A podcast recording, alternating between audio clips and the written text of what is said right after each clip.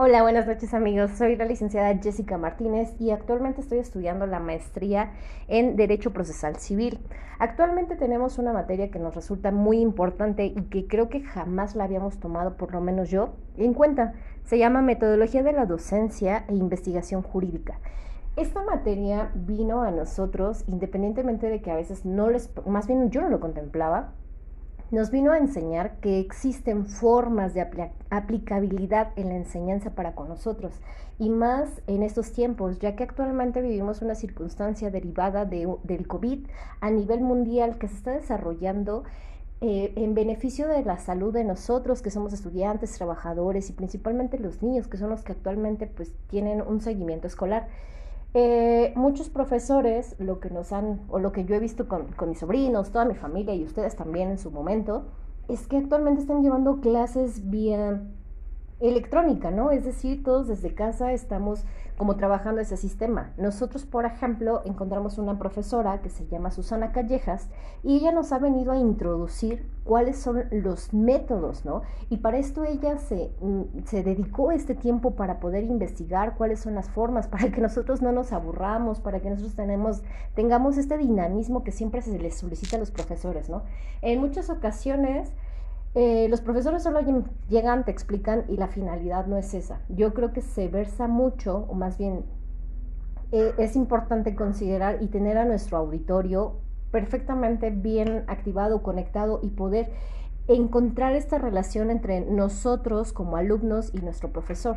Esta profesora nos enseñó mucho que existen varias modalidades para que nosotros podamos aprender, como lo es plataformas en Zoom, Classroom, y en este caso estamos haciendo un podcast en el cual pues de alguna manera estamos de nueva cuenta aprendiendo y conociendo nuevos sistemas de información y de comunicación profesor-alumno. Ya sale un poquito más allá de lo que es una cuestión tradicional en el que como eh, es bien sabido, antes el profesor solamente se dedicaba a hablar, hablar, hablar y no tenía esta interacción con los alumnos.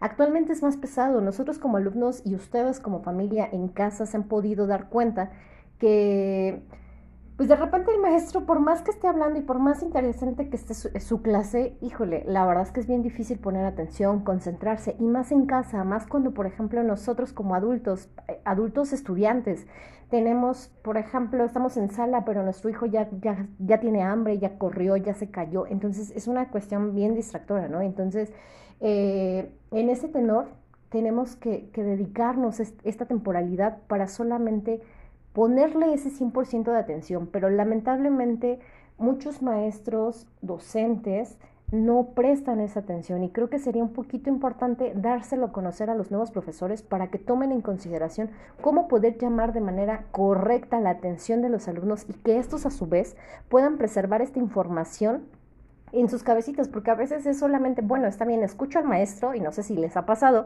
escucho al maestro y pues perfecto, ¿no? Pero pues quién sabe qué dijo, yo estaba viendo la mariposa pasar o yo me distraje porque mi mamá me estaba haciendo señas que si quería un vasito de agua, etc. Entonces, a veces considero que, que, que es importante ponerle atención al maestro, pero los maestros también implican mucho en nuestra atención. Por ejemplo, a nosotros o a mí en lo particular me, me interesa mucho la voz del profesor que no sea una voz muy rápida, que no sea muy lenta, que no sea, eh, que no sea con flojera, ¿no? De repente los maestros están hablándote con, con, con, una energía tan poco positiva que pues obviamente nosotros caemos también en el mismo juego. Y al contrario, en vez de ponerte más atención, más activo, lo que haces es decir, ¿sabes qué? Pues con la pena mejor la pago, me voy a dormir y al rato veo de qué, qué sucedió cómo me entero. La profesora nos hizo un gran favor y yo los invitaría a conocer un poquito este tema.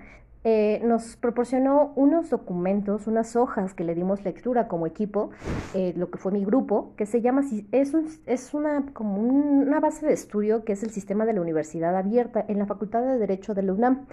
El tema se llama Enseñanza del Derecho y fue emitido por el doctor Eduardo López Betancourt.